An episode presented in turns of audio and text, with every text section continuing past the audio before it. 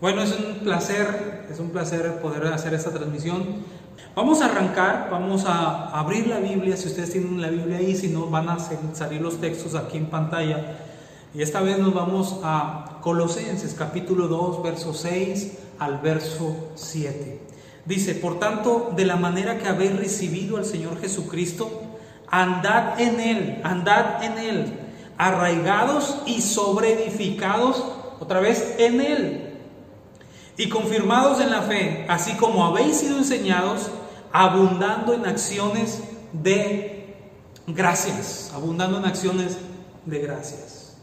Muy bien, Pablo escribe esta carta a la iglesia que estaba en Colosas.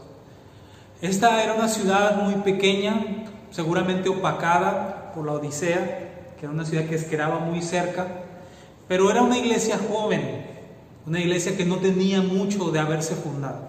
Prácticamente ustedes se están poniendo en contexto conmigo porque nosotros tenemos una iglesia joven que recientemente cumplió apenas dos años, pero que el Señor no saca de la jugada a esa iglesia joven, sino traería un mensaje fresco, un mensaje como una vacuna, como un antídoto a través de esta epístola que eh, Pablo le escribe a la iglesia de los Colosenses, a la iglesia de Colosa. ¿Por qué? ¿Por qué les manda esta carta? ¿Y por qué les decía de una vacuna? Bueno, los que son padres y, vacunaron a sus hijos de pequeños, hace, hace unos, meses el Señor me permitió por primera vez ser, ser padre, mi hijo tiene tres meses apenas, y en el segundo mes lo llevé a vacunar. Me acuerdo muy bien algo, que cuando le, le pusieron dos tres vacunas, pero una de ellas, una de sus piernitas, el, el, enfermero me dijo, agárrelo bien porque esta duele y duele bastante. Entonces cuando se la, se la, se la aplicó, el niño pegó un grito y empezó a llorar desesperadamente. Y yo sentí tan feo que eh, sentí que las lágrimas se me, se me, escurrían y yo decía, ojalá me la hubieran puesto a mí porque yo no quiero que, que él sufra, yo no quiero. pero también sé que es parte de la vida y que sé que lo tenemos que vacunar para que las consecuencias no vengan a ser peores más adelante. Bueno, ¿por qué les digo esto? Porque Pablo le escribe a esta iglesia joven porque había recibido, habían recibido en esa iglesia unas visitas de algunos, algunos maestros con doctrinas falsas, unas doctrinas erróneas. Pablo les escribe esto como un antídoto, como una vacuna, porque no todo, no todo estaba mal. A lo largo de toda esta epístola nos encontramos con cierta armonía, donde Pablo les felicita, da gracias a Dios, les halaga en algunas, en algunas cuestiones de la iglesia, pero también él tuvo que mandar esto como forma de una vacuna o un antídoto. Y ya que los puse en contexto, me llama la atención que dos palabras en el versículo que leímos dice arraigados y sobreedificados en él. Como habéis recibido del Señor Jesucristo, andad en él, arraigados y sobreedificados en él. Así que Quiero hablar de estas dos palabras de ser arraigado y sobreedificado en Él. Pero miren, vamos a unos versos más adelante introduciéndonos a esta epístola, a los colosenses, y vamos a ir al verso 1, del verso 3 al verso 4, donde dice Pablo, siempre que oramos por ustedes, damos gracias a Dios el Padre de nuestro Señor Jesucristo, pues hemos recibido noticias de su fe hemos recibido noticias de su fe en Cristo Jesús y del amor que tienen por todos los santos. Le estaba diciendo que no todo es malo. Algunas epístolas de Pablo a, algunas otras iglesias, a algunos otros pueblos, e, era demasiado duro, los exhortaba de una manera muy fuerte, pero en esto no todo era malo. Pablo les empieza a decir, he escuchado ahora, eh, algunos dicen que Pablo escribe desde una cárcel en Roma, Así que él le llega la noticia y dice, yo he escuchado, ¿y qué he escuchado? Se damos gracias al Padre nuestro Señor Jesús, pues hemos recibido noticias de su fe en Cristo Jesús. Iglesia, que de nosotros reciban noticias las personas que estamos en la gracia, que estamos creciendo por medio de nuestro Señor Jesucristo. Damos gracias al Padre de nuestro Señor Jesucristo, pues hemos recibido noticias de su fe, de su fe. Que la gente al saber de nosotros diga, miren esa iglesia cómo está creciendo en la fe. cómo se están en la fe, cómo el Señor se, se está manifestando en sus vidas, cómo es que están dando frutos en la fe. Que la gente cuando sepa de nosotros vea una iglesia que está empujando, que va creciendo, que va caminando en la gracia, en la fe de nuestro Señor Jesucristo. Pero Pablo añade algo más. Y del amor que tienen por todos los santos. Y del amor que tienen entre sí por todos los santos. ¿Cuántos santos hay conectados aquí? Pónganme amén, por favor. Y van a decir, no, no, Santa era mi abuelita, eh, Santa era mi abuelito que murió hacia atrás, o mi mamacita que ya está en el cielo. No, la Biblia dice que Él nos ha santificado, nos ha justificado, de modo que ya no somos eh, pecadores luchando para ser santos, sino somos santos luchando contra el pecado, porque Él nos ha santificado. Entonces Pablo dice, del amor que se tienen entre, entre los santos, o por todos los santos, que tienen por todos los santos. Mire el verso que sigue, en el capítulo 1, verso 8 al verso 10, en la nueva versión internacional, dice, fue el quien nos contó del amor que tienen en el Espíritu. Ese ratito leí del verso 3 al verso 4 y Pablo sigue escribiendo y dice, así como ustedes recibieron el amor en la gracia de Cristo Jesús y que han aumentado en la fe, este Evangelio se ha expandido por muchas partes. Y Pablo sigue escribiendo y dice, no, no, no se hagan a un lado de esto, sino que permanezcan. Y Pablo escribe y dice que lo que aprendieron de Epafres, que algunos dicen que fue el fundador de la iglesia, dice, permanezcan en eso. Pero ese mismo hombre, del que le estoy hablando, dice, fue el que nos contó del amor en el verso 8 que tienen en el Espíritu. Por eso, desde el día en que lo supimos, no hemos dejado de orar por ustedes. Pedimos que Dios les haga conocer plenamente su voluntad con toda sabiduría y comprensión espiritual. Otra vez, con toda sabiduría y comprensión espiritual. Para que vivan de manera digna del Señor, agradándole en todo esto implica dar fruto en toda buena obra, crecer en el conocimiento de Dios. Dice que Epafres fue el quien les contó del amor que se tenían en el Espíritu. Te dije que iba a predicar sobre arraigados y sobre edificados. Bueno, para que una persona llegue a nuestra congregación y ella pueda arraigarse y ser sobreedificado, nosotros también tenemos que poner de nuestra parte preparar el ambiente para que esto se dé. ¿Cómo? Como Pablo lo está diciendo en esta carta. Sabemos de ustedes que han caminado en la gracia y están creciendo en la fe, pero también en el amor que tienen los unos con los otros. Los unos con los otros. Y sí, es que hay que estar al pendiente de llevarnos bien y de amarnos entre nosotros. Escuche, hay que estar al pendiente de llevarnos bien y de amarnos entre nosotros, pero no dependientes. Hace un tiempo atrás le hablaba a la iglesia de esto, pendientes, pero no dependientes. Pendientes de llevarnos bien, pendientes de amarnos los unos con los otros, para que el ambiente se dé y la gente como nosotros que conformamos la iglesia podamos ser arraigados y sobre edificados. Ahora, ¿cómo, ¿cómo preparo el ambiente para que las personas vengan y conozcan y sean arraigados y sean sobre edificados y yo también? Bueno, no haciendo grupitos. Es triste ver que en las iglesias se hacen grupitos. Grupitos de los más fashion van para acá, grupitos de los super espirituales van para allá, de esos que los saludas y le dices, hermano, dile bendiga. Y le dices, ¿qué pasa? Es en lengua, hijo, es otro nivel. Y porque se creen súper espirituales. Los grupitos de los intelectuales, ¿verdad? Los, los grupitos de los guapos. Muchachos, hermanos que me escuchan en esta mañana, porque no solamente le estoy hablando a nuestra congregación, sino le estoy hablando a todos los que nos puedan ver por esta transmisión, no permitan que en su iglesia se hagan grupitos. Dios no está a favor de esos grupitos. Dios nos quiere en unidad. El Señor se manifiesta cuando hay un solo sentir, cuando hay una sola visión, de modo que no debemos de hacer esos grupitos. A veces pedimos a Dios que la gente venga, que conozca nuestra congregación, que la gente sea arraigada y sobreedificada en el Señor, que crezca en la fe, pero nosotros no preparamos el ambiente porque cuando llegan tenemos grupitos. Y no le hacemos caso a veces a las personas que nos visitan. Imagínense que por mucho tiempo otras personas estuvieron orando para que uno de sus familiares o un amigo llegue a las congregaciones y cuando llegan se sienten incluidos porque hay grupitos. Eso no es para nosotros. Sí hay que estar pendientes de llevarnos bien entre nosotros, pero no dependientes. ¿Cómo lo hacemos? Haciendo un lado esos grupitos que seamos como un solo cuerpo, un solo sentir, un solo propósito. También lo logramos no hablando mal entre de, nosotros, entre nosotros mismos.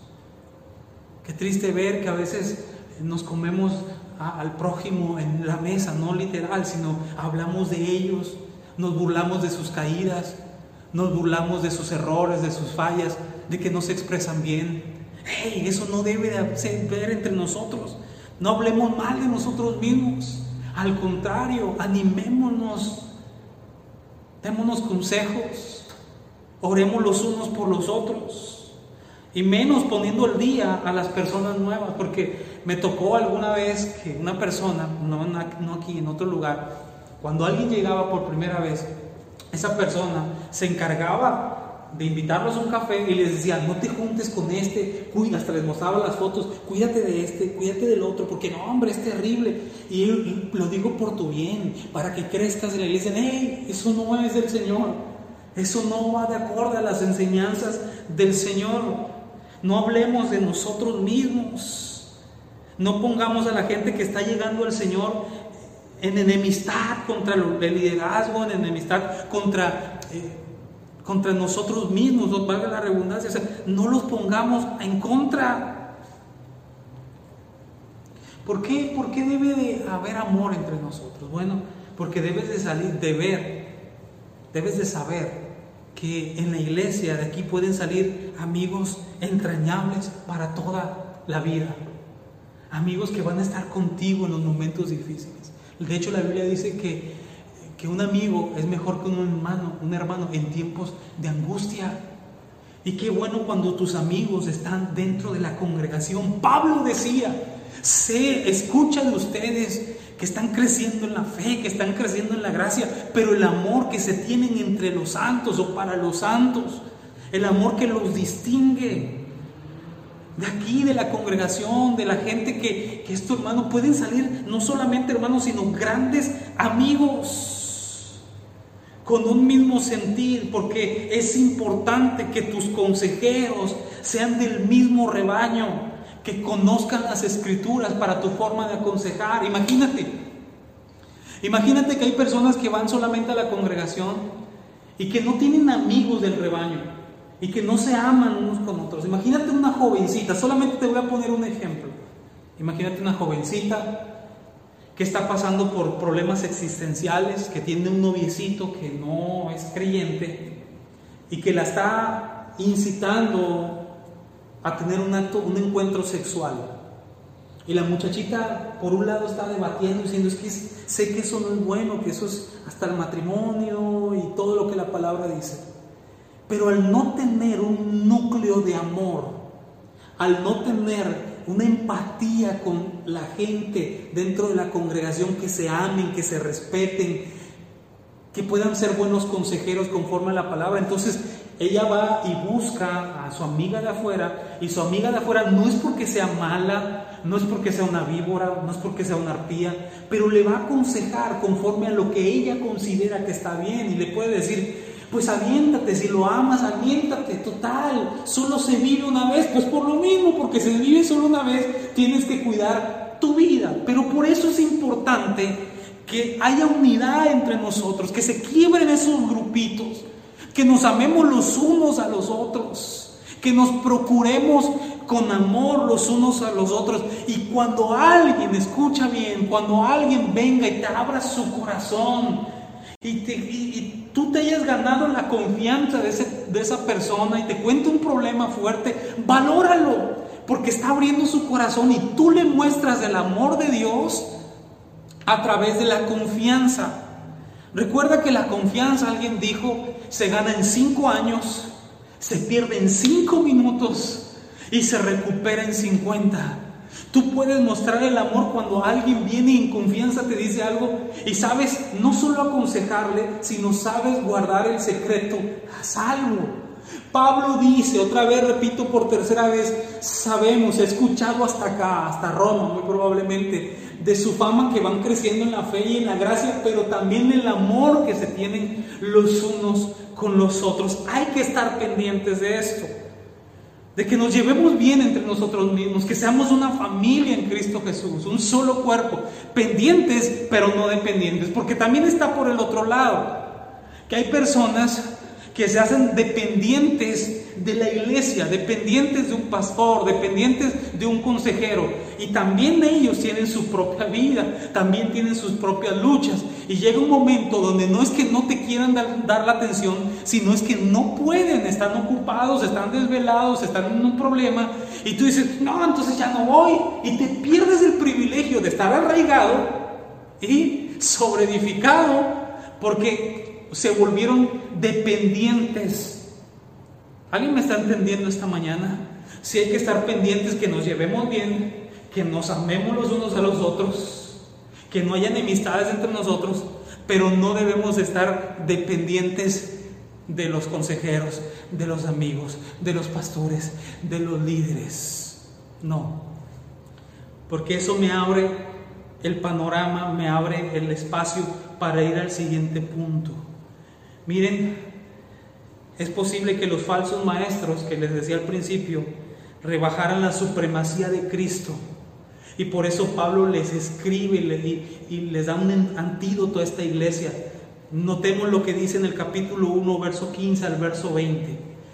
Fíjense, dice, Él es la imagen del Dios invisible. Estamos hablando ahora de Jesucristo, el primogénito de toda creación porque por medio de Él fueron creadas todas las cosas en el cielo y en la tierra, visibles e invisibles, sean tronos, poderes, principados o autoridades, todo ha sido creado por medio de Él y para Él. Él es el anterior a todas las cosas que por medio de Él forman un todo coherente. Pendientes, pero no dependientes. ¿De qué debemos estar dependientes? De esto, de Cristo Jesús. Los falsos maestros habían rebajado la supremacía de Cristo. Ellos decían que algo así como, por ejemplo, que la vida en Cristo, cuando tú llegas a Cristo, solamente es el principio para hacer una transformación de vida. Pablo dice, no, nosotros necesitamos no de un buen núcleo, no de un buen ambiente entre hermanos, aunque si se puede, hay que hacerlo, hay que estar al pendiente de eso. Pero de lo que debemos de arraigarnos bien fuerte es de la supremacía de Cristo, de conocer a Cristo. Es que no se puede acceder a una espiritualidad más elevada sin darle lugar que a Cristo le corresponde. Hay personas, por eso les decía no dependientes de eso, porque hay personas que van a la iglesia y se mueven de iglesia por el ambiente, por cómo los trataron, por cómo los saludaron, por si hay luces bonitas, o por si la transmisión está padre, o por si el grupo de alabanza le echa ganas o no le echa ganas, por cómo se visten, por cómo lo trataron. ¡Hey! Pablo está diciendo, ¡hey! Nosotros debemos de poner nuestros ojos en, en Cristo. Ahí es donde nos debemos de arraigar en Él, agarrarnos bien fuerte de Cristo. Y Pablo empieza a hablar. Él es la imagen del Dios invisible. Él es el primogénito de toda creación. Porque por medio de Él fueron creadas todas las cosas en el cielo y en la tierra. O sea, usted y yo necesitamos a Cristo en nuestra congregación. Necesitamos a Cristo en nuestra familia. No es de que se nos pongan bonitas luces.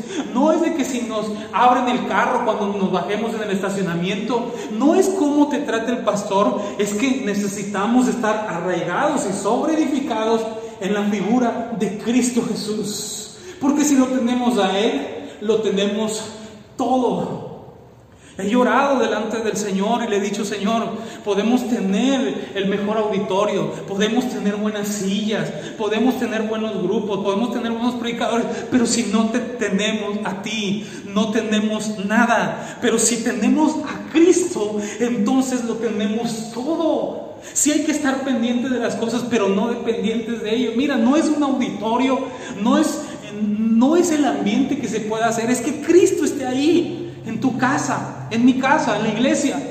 Un día Pablo, Pablo mismo estaba predicando en la ciudad de Filipos. No había una sinagoga para predicar, pero él se puso a predicar la palabra a la orilla del río. Y cuando él predicaba, la Biblia dice que la palabra, la palabra abrió el corazón de una mujer llamada Lidia, vendedora de púrpura. Y ella se convirtió en su familia de modo que él no dependió de las circunstancias, dependió de la palabra y de la compañía de Cristo Jesús. Estos maestros muy probablemente hablaban acerca del ascetismo. ¿Qué es eso? Es el severo trato del cuerpo. Ellos decían, si tú te laceras, si tú te golpeas, vas a alcanzar un nivel espiritual más fuerte. Pablo dice, no, no necesitas eso, necesitas a Cristo. Necesitas una relación con Jesucristo. Recuerda que no, no hay relación si no hay comunión. También decían de algo como espíritus elementales, o sea, adoración a espíritus, adoración a ángeles. Oye, ¿cómo se parece eso hoy? Que hay personas que piensan que al Señor se le tiene que dar una ayudadita.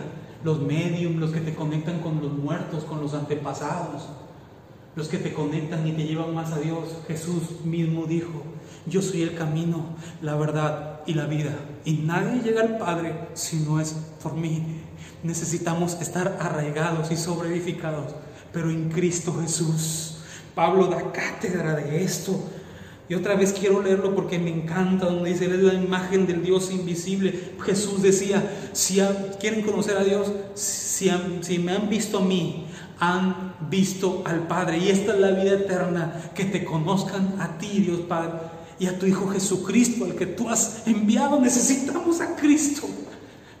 Necesitamos a Cristo, una iglesia cristocéntrica, una familia cristocéntrica, nuestras pláticas cristocéntricas, no es religiosidad. Es que si lo tenemos a Cristo en nuestras vidas, Él nos da luz, nos orienta, nos quita las cosas que no nos hacen bien, que no nos edifican, nos bendice. La Biblia dice, tengo pensamientos de bien en y no de mal, dice el Señor, de vida y no de muerte. Así que si tenemos a Cristo somos doblemente bendecidos.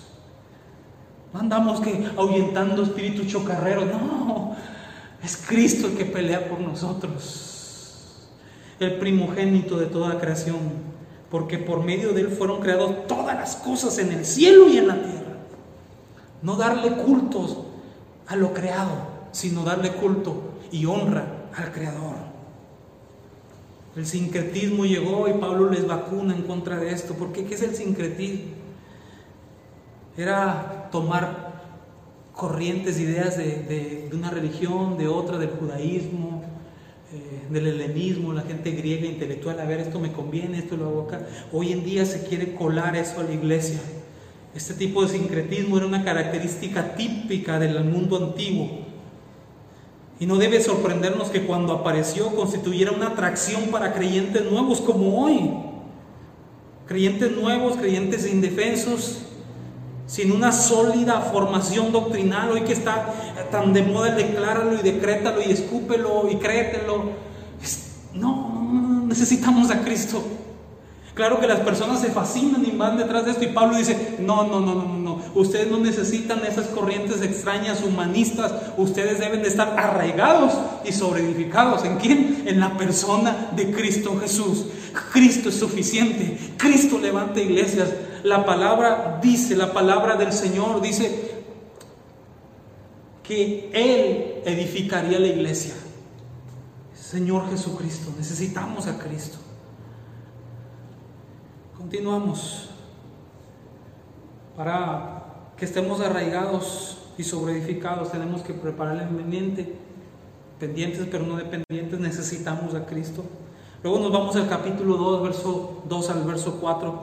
Quiero que lo sepan para que cobren ánimo, permanezcan unidos por amor y tengan, fíjense, quiero que lo sepan y que cobren ánimo, permanezcan unidos por amor y tengan toda la riqueza que proviene de la convicción y del entendimiento. Pablo reafirma, dice, quiero que permanezcan unidos, pendientes de esto, estar en unidad, en amor, y tengan toda la riqueza que proviene de la convicción, del entendimiento. Así conocerán el misterio de Dios, es decir, a Cristo, en quien están escondidos todos los tesoros de la sabiduría y del conocimiento. Les digo esto para que nadie los engañe con argumentos capciosos. Quiero hacer rápido un resumen. Pendientes de que hay un buen ambiente de amor, pero no dependientes, porque también está el otro lado donde las personas se vuelven tan dependientes y cuando no lo saludan, ya me voy, ya mejor me voy, no dependientes de esto. Arraigados, sí, en la supremacía de Cristo, en la persona de Cristo. Pablo después, para ir aterrizando, Pablo dice, permanezcan unidos y tengan toda la riqueza que proviene de la convicción y del entendimiento así conocerán, conocerán el misterio de Dios, es decir, a Cristo, es decir, a Cristo, en quien están escondidos todos los tesoros de la sabiduría y del conocimiento. ¿En dónde? En Cristo. ¿Arraigado en quién? En Cristo. ¿Quieres tener sabiduría? ¿Quieres tener conocimiento? Bueno, vamos a conocer a Cristo. Vamos a estar arraigados en Él. Y después dice, los digo esto para que nadie los engañe con argumentos capciosos. Hay personas, yo no digo que este leer libros como eh, Piense y hágase rico, el, monje que vendió su Ferrari sea malo, no. Pero hay personas afanadas en quererse hacer rico. Mira, la palabra dice más buscar primeramente el reino de Dios y su justicia. Y todas estas cosas serán añadidas. Estas cosas van a ser añadidas. Si tú conoces a Cristo, entonces lo tienes todo. Te hace abundar y sobreabundar.